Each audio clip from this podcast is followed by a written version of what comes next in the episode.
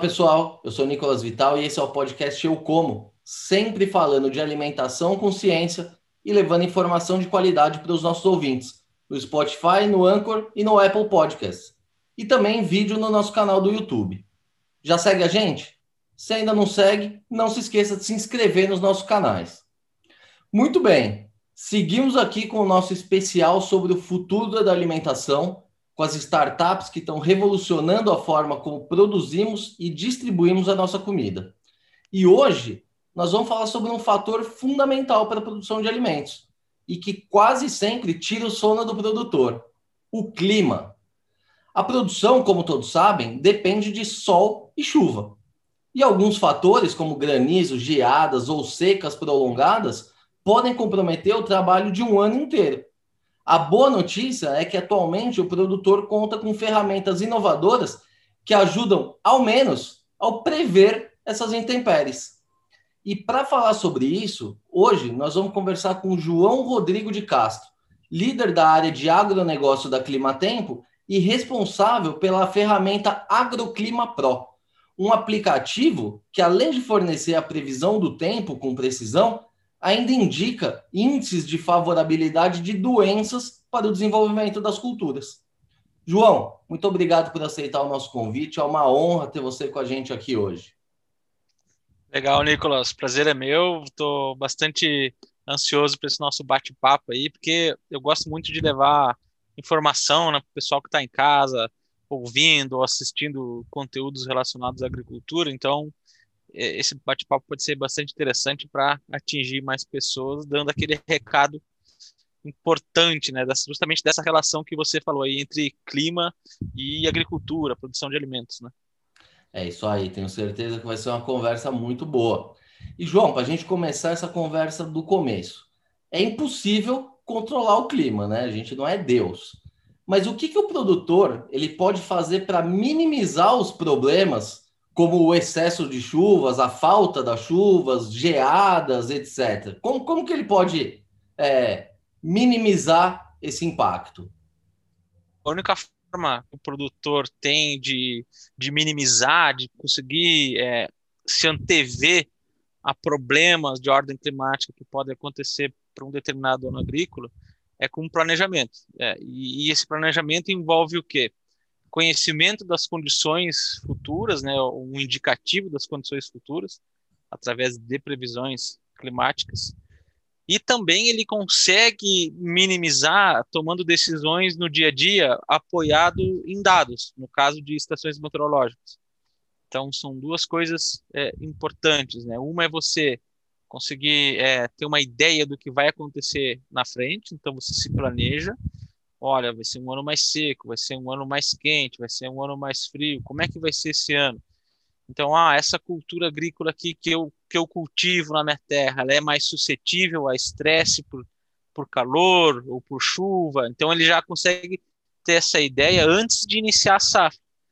Então, esse agricultor ele pode tomar decisões. Olha, vou plantar uma área maior, uma área menor, que decisões eu tomo? Eu vou fazer uma contratação de seguro rural, porque o pessoal está falando que esse é um ano complicado em termos de chuva. Então, começa aí, lá no início da safra. Então, você tem culturas, por exemplo, de 110 dias, 100 dias que ela fica no campo, desde a parte que nasce a sementinha até a hora que colhe, então 100 dias, digamos. Então, antes disso, dois meses para trás, o produtor já consegue ter essa ideia. Olha, quando essa minha planta estiver lá num período crítico eu sei que está indicando que vai ser um, um ano mais seco, porque estão falando da laninha, então ele já se programa. Isso aí no planejamento. E no dia a dia, ele toma ações importantes baseado em dados de estações meteorológicas. Um exemplo disso, ah, o produtor deseja fazer uma aplicação de algum defensivo químico.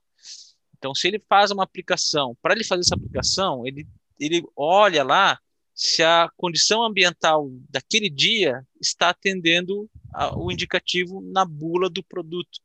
Então, o que é muito comum, assim, é, ah, não pode ter temperatura acima de 28 graus, ventos acima de 15 km por hora. São, são alguns elementos aí climáticos do tempo que contribuem para uma maior ou menor eficiência daquela aplicação. Então, o produtor sempre de olho na sustentabilidade, né, de não aplicar é, é, produto químico a mais do que o necessário, e também na parte econômica, porque ele vai ter um prejuízo em termos de desperdício, ele pode se programar. Olha, então, o melhor horário para eu fazer essa atividade é amanhã em tal janela de tempo, entre as duas da tarde e as duas e meia, três e meia.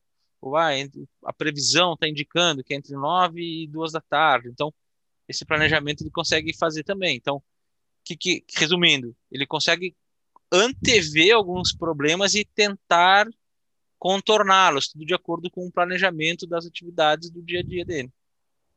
E João, a gente sempre ouve falar aí, geada no Paraná prejudica a safra, seca não sei aonde prejudica a safra. É possível estimar quais são os prejuízos anima é, anuais da agricultura brasileira como um todo devido apenas às questões climáticas? A gente não tem, sabe? Isso é uma coisa que no Brasil, infelizmente, a gente não tem. Por exemplo, nos Estados Unidos, isso é, uma, é um hábito. Então, por exemplo, claro que lá eles têm uma outra realidade climática, né? eles têm furacões, tornados. Então, mas é um número interessante. Nos Estados Unidos, eles falam em bilhões de dólares por ano em função de consequências de fenômenos climáticos. No Brasil, por a gente não ter esse cenário de severidade, porque ele impacta basicamente a agricultura. Alguns centros urbanos, em alguns anos que chove muito pouco, e você começa a ter problemas de abastecimento de água. Mas por conta é, assim, de não atingir tão fortemente, de forma tão vital, a grande parte da população, a gente não tem essa cultura, infelizmente mas com certeza são prejuízos milionários, ou até na casa do, de bilhão, muito provavelmente, porque se a gente pensar em agricultura, em, em, em plantas agrícolas, elas são muito sensíveis. E eventos de geada, por exemplo, eles podem acabar com uma lavoura inteira. Então, claro que o evento de geada é um evento, um evento que ocorre numa escala espacial pequena, né? não cobre uma área muito grande. Mas mesmo assim, é, eventualmente você pode levar o lucro, né? Tal, a área que você quer que, que é perdida em função da geada pode representar uma área que seria correspondente ao lucro do produtor. Mas a gente não tem esse número. Lamentavelmente, não é contabilizado. Inclusive, a própria contratação de seguro agrícola recentemente é que está passando a se tornar uma coisa rotineira por parte dos, dos agricultores, justamente porque a gente está verificando né, que cada ano né, mais, mais e mais e mais prejuízos são observados em função é, de eventos climáticos. Então, as próprias seguradoras, os próprios é, agricultores estão se entendendo, desenvolvendo produtos para fazer as contratações e, e isso aí se ampliar. Cada ano que passa, aumenta cada vez mais a contratação, especialmente nos agricultores do sul do Brasil. E, João, quando você fala desses prejuízos bilionários aí, só para o nosso ouvinte entender, não é que passou um furacão e varreu tudo, né? A falta de chuva, por exemplo, ela pode reduzir a produtividade. Então, um determinado lugar que teria uma produtividade X vai ter X menos 5. Então, tudo isso entra na conta, né? Hoje, quais são as culturas mais suscetíveis aí aos fatores climáticos no Brasil? Bom, é, no Brasil a gente consegue dividir a, a produção agrícola, né, em algumas commodities principais. Então, por exemplo, se a gente pensar a região sul do Brasil, é, lá você tem uma produção muito intensa é, de soja e milho. Tá? No centro-oeste também, soja milho. No sudeste, você tem muitas áreas também de cana. Então, o prejuízo ele fica ali fragmentado é, entre essas todas essas culturas. E claro, você pega o sudeste, por exemplo, a região de Minas, norte de São Paulo, você acaba tendo o café também. E veja bem, todas elas são commodities, né? Então, cada ano que você tem um prejuízo ali, e esse prejuízo, digamos que fique numa faixa de 30%, 35%, a gente está falando de, de valores extremamente altos. E o Brasil hoje tem uma produção agrícola muito intensa, né? Então, qualquer impacto que você tenha na ordem até de 5% que seja, ele é muito representativo, né, em termos monetários.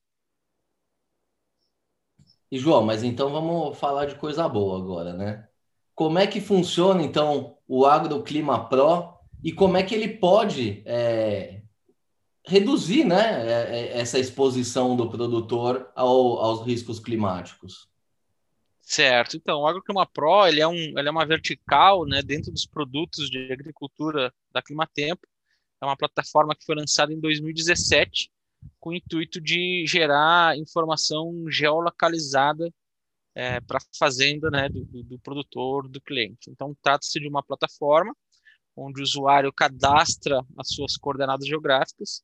Então, a gente passa a, a gerar informações é, de ordem climática, né, previsões até 15 dias, previsão do tempo, né, que dia que vai chover ou não, ou então as tendências climáticas, olha, daqui a, o mês de abril vai ser um mês mais seco, vai ser um mês mais chuvoso. Então, esse tipo de informação são as, informações mais básicas que a gente gera. Além disso, a gente fornece também aqueles indicativos que eu falei lá no início, né? Quais os melhores horários, os melhores momentos para que o agricultor faça o trabalho de manejo diário dele, como aplicação de defensivo, por exemplo. Então, existem uma série de, de, de variáveis que são, que são fornecidas para o cliente, inclusive aquelas que a gente estava falando de riscos de eventos extremos, como, por exemplo, chuva intensa, geada, granizo. Tudo isso são, são fenômenos que eles podem ser modelados né, em termos de, de, de previsão numérica e a gente consegue avisar para o nosso cliente, olha, o dia que ele vai estar tá mais suscetível, vai estar tá mais exposto àquele tipo de risco. E a gente também emite o alerta, caso uma situação favorável esteja se desenvolvendo próximo à fazenda do cliente, a gente emite um alerta via aplicativo, via push notification, no próprio sistema, via SMS, que daí o produtor já fica sabendo, olha, vou estar tá sujeito, né, vou estar exposto, daqui a tantas horas vai acontecer tal coisa. Muitas vezes não tem nenhuma ação que possa ser feita, mas muitas vezes o agricultor consegue é, recolher maquinário do campo, trazer, por exemplo, no Mato Grosso, que são grandes áreas agrícolas, é, as equipes de campo eles conseguem remover o trabalhador rural do campo, trazer para uma área segura, e aí você pode, por exemplo, salvar vidas ali que poderiam, pessoas que poderiam ser impactadas com uma descarga elétrica, por exemplo. Então, isso aí é uma atividade muito importante.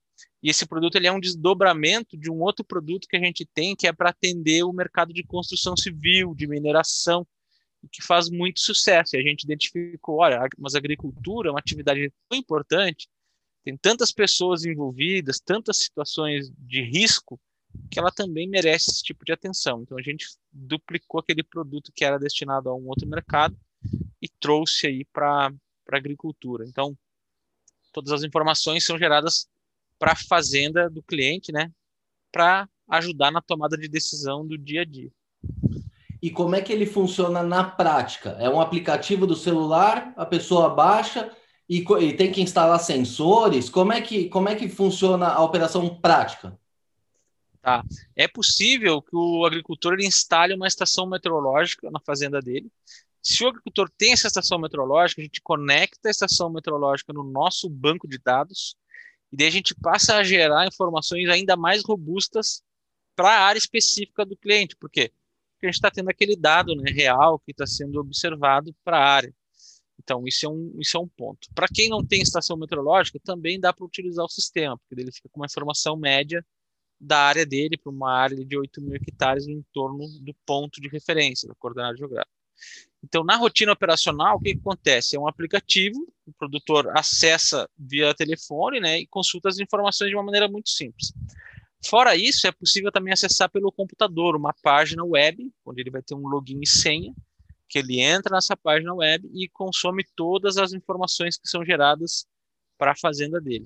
Inclusive mais informações além das que tem no aplicativo. No aplicativo é para ser uma coisa mais rápida, mais básica, então, são as informações mais simplificadas.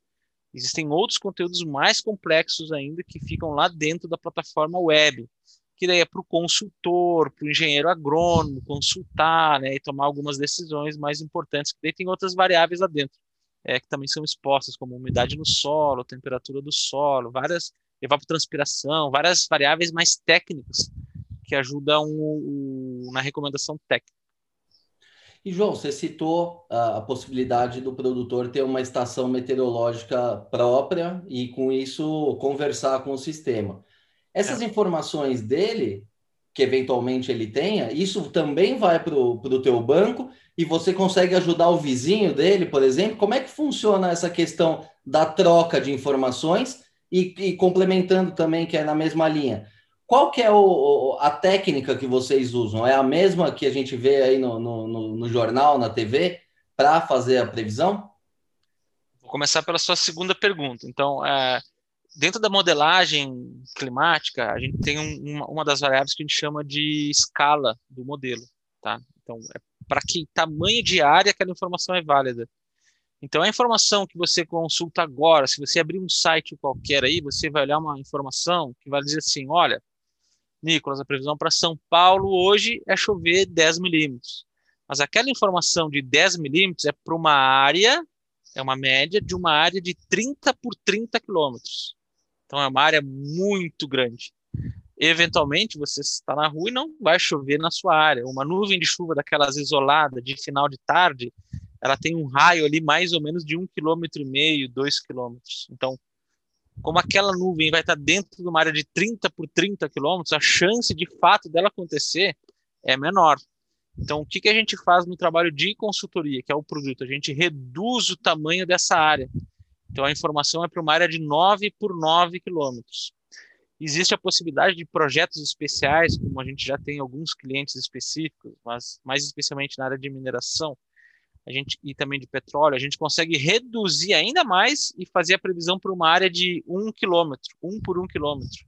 Então fica uma informação muito mais precisa e é completamente diferente daquele daquela nível de qualidade que você consome no jornal, que a, a natureza dela já é para ser de certa forma uma coisa mais simplificada, né? Você passar a informação para grande massa, é só para dar aquela ideia. Então isso é o isso é relacionado à segunda pergunta. A primeira pergunta, a gente utiliza o dado da estação meteorológica do cliente para fazer em dois momentos. Em um primeiro momento, para o próprio cliente olhar o dado dele, o que está sendo medido na fazenda. Qual era o cenário antes de nós lançarmos o produto? O cliente ele olhava o dado da estação em um aplicativo, que é o do dono da estação, do fabricante, e eu consumia informação de previsão em um outro aplicativo. Então, ele tinha que ficar com duas telas abertas ali. Então, o que, que a gente fez? A gente criou a possibilidade de, de ele não ter que abrir mais o aplicativo do dono do, do, fabricante da estação.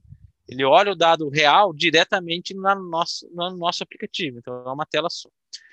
E num segundo momento, o que, que a gente faz? A gente promove a melhoria do serviço de previsão que o próprio usuário está consumindo, porque a gente tem o dado em tempo real.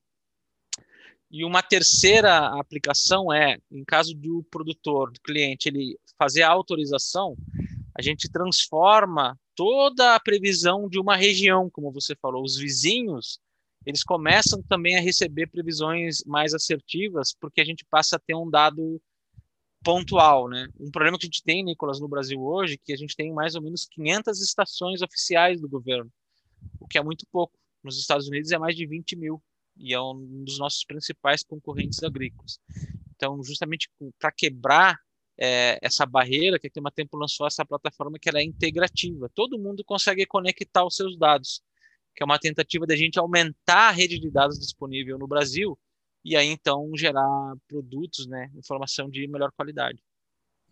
É comum que os produtores tenham estações meteorológicas dentro da, da fazenda?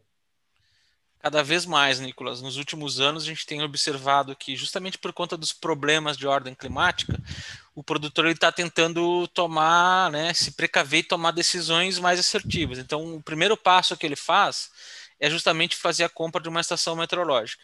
E para o agricultor ela é muito facilitada, porque ele consegue, sabe aquele esquema lá que você tem de troca de pontos da passagem aérea?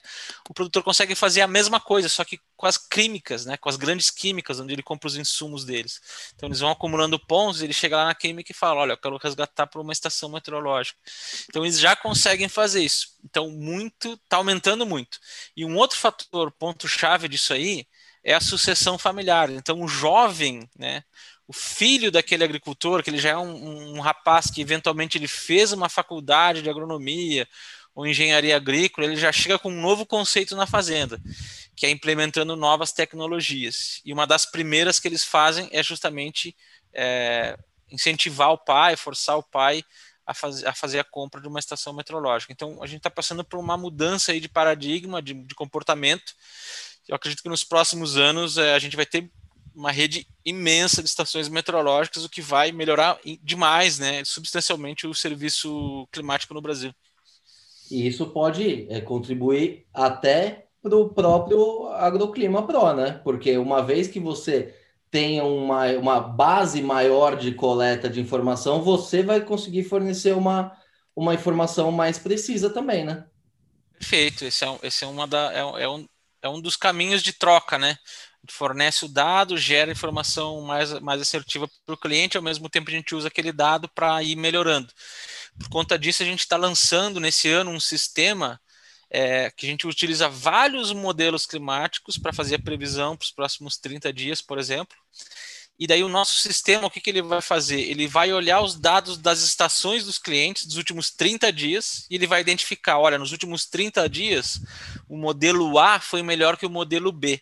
Então o sistema sozinho, ele muda para aquela fazenda, para que tem aquela estação, ele muda, olha, para essa fazenda aqui, o melhor sistema é o sistema A, então ele vai e troca que eventualmente estava funcionando o B, mas o B não estava indo tão bem, mas o A estava, então ele vai e faz a troca. Isso aí é uma tentativa de sempre ter o melhor serviço possível para o agricultor, né? sempre a melhor informação disponível. E dá para medir a taxa de acerto? E eu pergunto isso porque geralmente as pessoas, né, como a gente acabou de falar, não acreditam muito no que vem na, na TV, mas justamente por ser mais generalista. No caso Sim. de vocês, dá para medir o índice de, de acerto das previsões? Sim, é possível fazer um acompanhamento, porque a gente fornece os dados, né, fornece o histórico de previsões também para os clientes. Isso é uma coisa que os grupos agrícolas têm feito. Então, antes de fazer a contratação, eles querem fazer um período de teste. E nesse período de teste, então, antes de decidir né, qual empresa contrata, porque já existem várias opções no mercado, eles vão fazem esses acompanhamentos, a gente chama de validação da previsão. Então é possível sim, e os números eles ficam ali na casa dos 70, 75% para previsão dia a dia.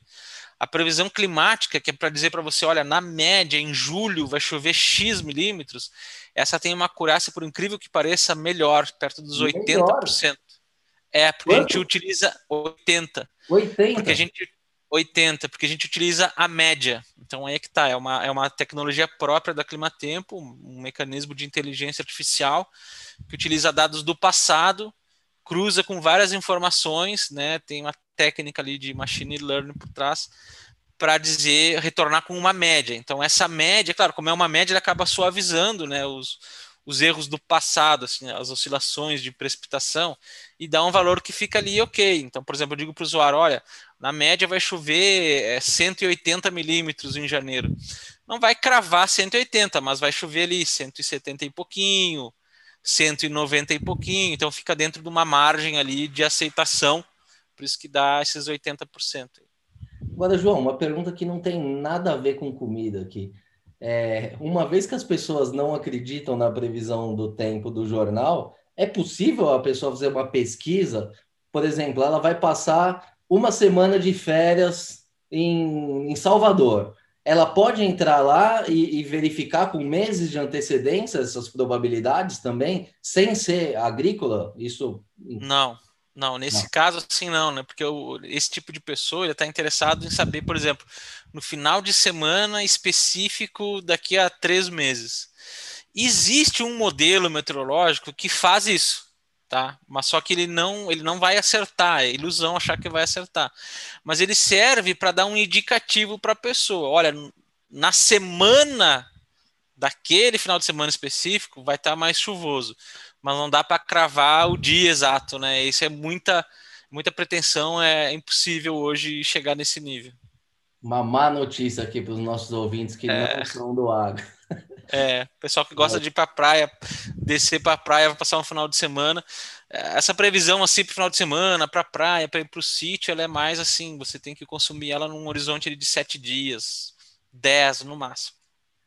E, e João, você estava falando é, de uma outra funcionalidade né, do, do aplicativo, que é, é indicação dos melhores períodos para aplicação, a questão climática, a umidade, vento, essas coisas mas também uh, é possível prever é, o aparecimento de pragas na, na, lavoura, não é isso?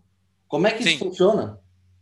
Então, o que, que a gente faz? Né? Existem, existem diversas técnicas, e isso aí é um, é um ramo que está tá evoluindo bastante ainda. Existem várias startups focadas nisso.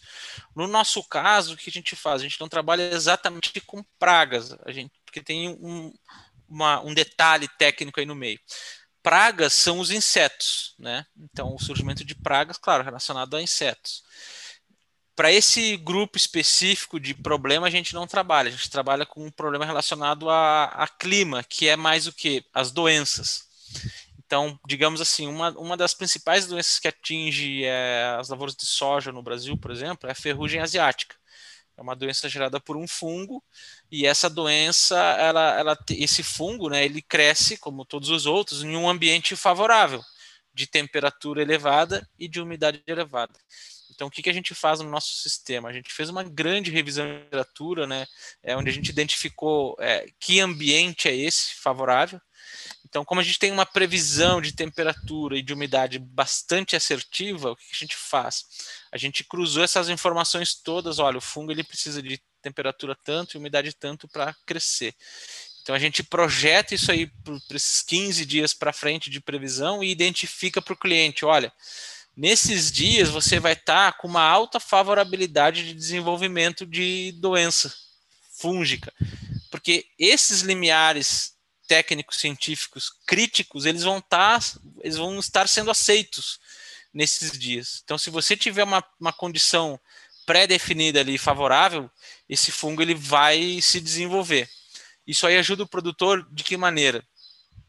As aplicações para doenças, elas são, elas obedecem um calendário né, de, de, de, janelas de pulverizações. Então, ele faz algumas aplicações, por exemplo, com intervalos ali regulares de 15 dias, digamos. Se eventualmente ele perdeu uma dessas aplicações por qualquer motivo, choveu, ou o pulverizador estava estragado, ele, ah, não, é, tá bom, não vou aplicar agora. Então ele já está se expondo a um risco, né? e rapidamente a gente consegue identificar que esse risco aumenta, vai estar tá aumentando nos próximos dias, então ele rapidamente ele tem que achar uma forma, né, de fazer essa aplicação, pedir o trator emprestado, fazer alguma coisa, comprar produto, então ele faz a ação dele. Isso é muito interessante porque doença é um fator que impacta bastante a, a, a produtividade. Então, quando a gente tem a possibilidade de ajudar nessa linha, é bastante importante. O conceito das pragas também é mais ou menos nessa mesma linha. Então, o que, que o pessoal das outras startups fazem? Eles identificam que existem pragas no ambiente, tá? Através de armadilhas, sensores que detectam. Então, eles fazem contagens da população se está aumentando muito em número e também em velocidade, muito rapidamente está crescendo, vai ter uma explosão populacional de determinado inseto, determinado animal. Então eles avisam os, os produtores, né? Claro que são sistemas bastante complexos que envolvem também o ambiente, tá? E, e essa linha específica tem um horizonte bastante grande para se desenvolver nos próximos anos, né? Com as, com as, com as técnicas aí de machine learning, de inteligência artificial, né? Para conseguir identificar através de padrões de imagem, você consegue identificar que inseto é, qual família, que tamanho, tudo. Então isso é muito legal e, e, tem avançado bastante, inclusive com grandes startups brasileiras se destacando nessa linha. E é isso aí que você acabou de me dizer, né? Dessa previsibilidade, dos momentos mais adequados. Isso tudo contribui para o que o produtor economize insumos, né? O que é bom para o bolso dele, porque ele vai estar tá gastando menos, e é bom para o meio ambiente, porque afinal ele vai estar tá é, enfim, aplicando somente o necessário. O produtor ele já está enxergando sob esse ponto de vista, ou você acha que é, é, ainda precisamos esperar as novas gerações é, dominarem mais aí para realmente isso virar uma realidade? Não, com certeza. É, essa, essa existe uma preocupação, embora às vezes as pessoas não, não acreditem até, mas existe sim uma grande preocupação por parte dos produtores com a questão ambiental.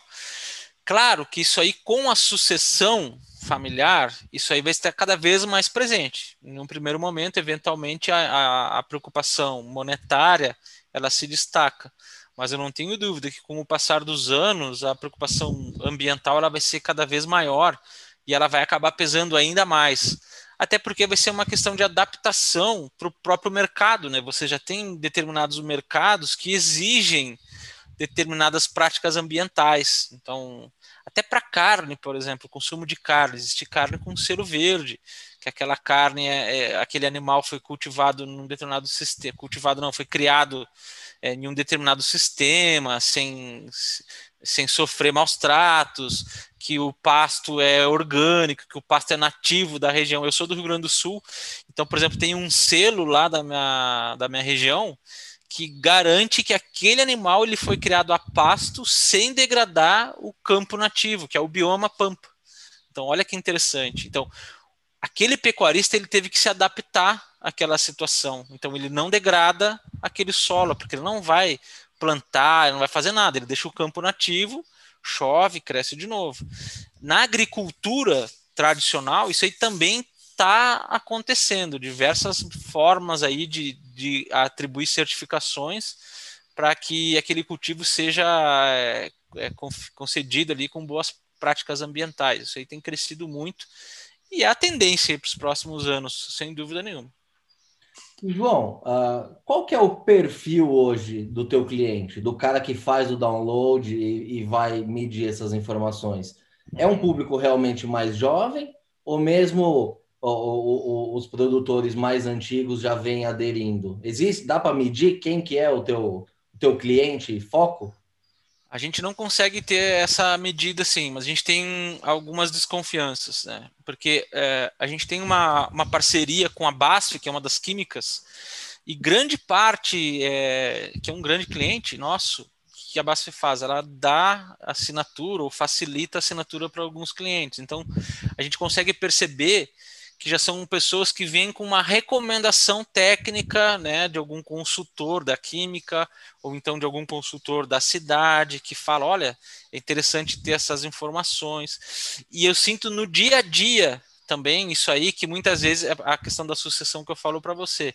Muitas vezes é o filho do fazendeiro que tem interesse, ah, e como é, pergunta o preço, etc. E ele responde, não, eu vou confirmar aqui com o pai e eu entro em contato novamente. Então, aquela coisa, né? Ele, o filho ele vem tomando as rédeas, ele quer é, inserir novas tecnologias, mas mesmo assim ele ainda tem que submeter né, a decisão do pai né, a, a respeito daquele investimento e muitos estão dando esse, é, o que é legal é que muitos pais, né, tios, avós, eles estão dando esse espaço para a garotada, para a moçada mais jovem que está chegando com novas ideias. Então, o perfil ele vem mudando. E até o próprio tipo de serviço. O agricultor mais antigo, ele gosta de um relatório no papel, escrito. O mais novo, ele está correndo atrás do aplicativo ele quer um aplicativo, ele quer um drone, sabe? Então, ele quer olhar a imagem de satélite, ele está interessado nesse tipo de informação. Está tendo uma mudança, está tendo uma curva, ainda é, singela, mas ela está acontecendo. E vocês conseguem gerar esse relatório? Sim, a gente se adapta a isso, né? A gente está fazendo uma implementação agora, o mercado, né? Ele acaba te forçando a se adaptar. A gente está por lançar um relatório em PDF que vai ser entregue pelo WhatsApp. Aí você imagina, você tem um mundo ferramental, aplicativo, software, não sei o que, não sei o que, e o que vai fazer sucesso é um PDF no WhatsApp. É isso aí, enquanto não. É o simples e prático. Exato, exato. Mas aí a coisa vai mudando aos poucos, né? O importante é você ir atendendo todos os clientes. É, e, João, você estava falando aí que não dá para medir e tal, mas mesmo pela, pelas, pela Apple Store, pela Google Play, você não sabe quem que é que faz o download? Não, não dá para mensurar isso? Tem alguns dados que a gente consegue levantar. A gente consegue levantar os dados onde eles estão posicionados, por exemplo. Né? A gente sabe que tem um número muito grande, inclusive fora do Brasil, que faz o download. Tem pessoas na Argentina, várias pessoas em vários países. Né?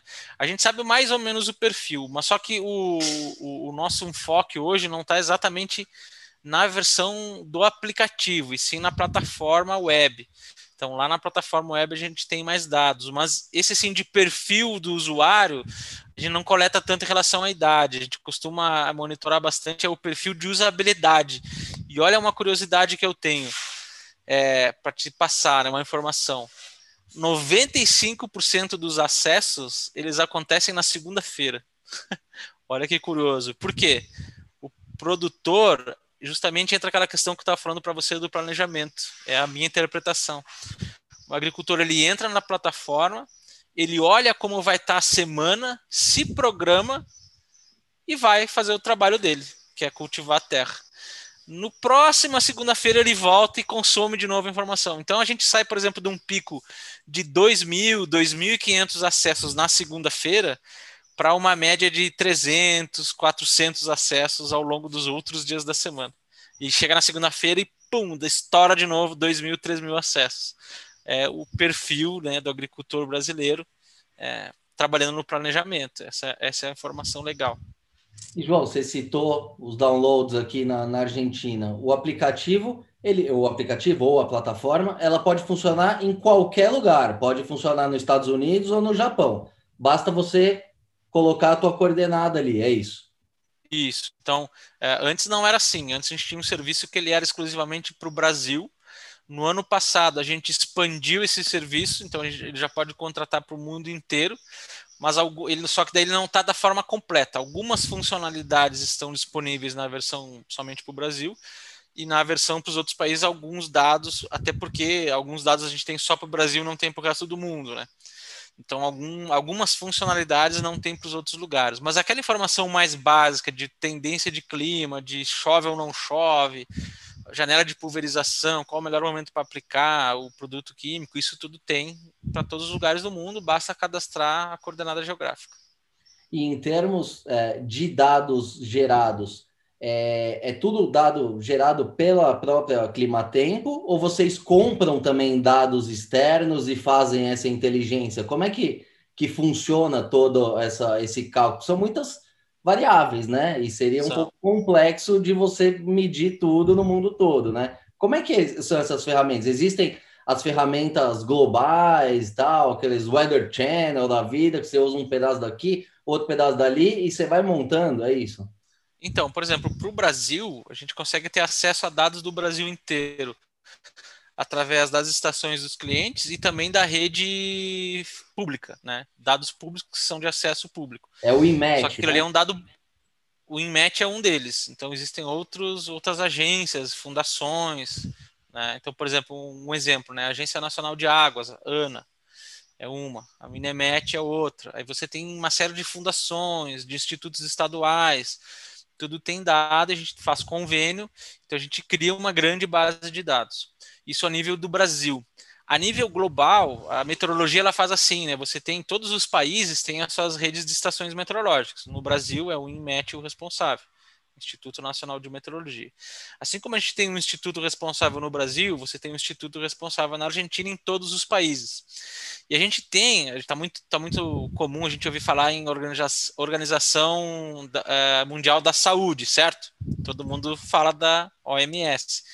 A gente tem a Organização Meteorológica Mundial, que também está é, vinculada à ONU, que é uma organização que, que ela faz o quê? Ela engloba os dados mundiais, ela concentra um banco de dados mundial e disponibiliza esse dado global para todos os, os, os, os países que é justamente esse dado mundial que serve de entrada para os modelos fazer a previsão. Então, para a gente conseguir é, determinar se uma determinada frente fria vai se deslocar do Rio Grande do Sul até o Paraná, a gente tem que conseguir saber que aquela frente fria se formou na Argentina, no Uruguai. Então, isso aí só é possível porque alguém na Argentina, no Uruguai, coletou o dado do dia. Isso aí foi parar lá em Washington, que gerou uma rede mundial e a gente, então, a gente consegue fazer o nosso trabalho. Então, a meteorologia é organizada em instituições mundiais, em órgãos muito fortes, especialmente norte-americanos, mas também existe uma agência europeia muito forte, que inclusive o melhor modelo climático hoje é deles. Então a gente tem né, mecanismos aí para ter acesso a, a dados globais e, e, aí então oferecer serviços para o mundo inteiro. Isso só comprova a importância desse tema em todo o mundo, né? Não é só Exato. aqui no Brasil. a gente ainda é mal acostumado, né? Porque aqui a gente ainda é mais previsível, às vezes tem uma geada. Em outros lugares, não, é furacão, é tufão, terremoto. Terremoto não dá para medir, mas outros fatores, a gente é, é, é super importante isso. É, e até para a segurança alimentar, né? Porque a gente vê em momento de aquecimento global e tal, as pessoas não sabem como é que vai ficar. Então, cada dado conta, né, nesse, nesse cenário. Perfeito, é justamente isso aí. E os investimentos a nível internacional são cada vez maiores, no sentido de aumentar a rede de dados. Né?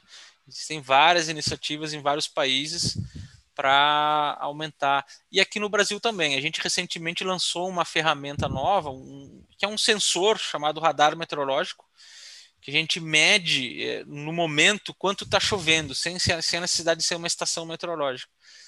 Essa tecnologia de radar é muito utilizada em aeroportos, para você poder liberar ou não um avião para decolar ou fazer o pouso, dependendo do tipo, da intensidade da chuva que está tendo. Então, isso aí a gente trouxe para o Brasil, essa tecnologia que não era utilizada em agricultura em lugar nenhum do mundo. A gente teve essa visão, aplicou no Brasil. A gente já tem três radares instalados, uh, radares nossos instalados pelo Brasil. Isso aí está aumentando, especialmente lá no Mato Grosso, porque os grandes grupos eles perceberam que esse, essa ferramenta ela ajuda a tomar várias decisões no dia a dia, por exemplo. Então, estão investindo nessa linha.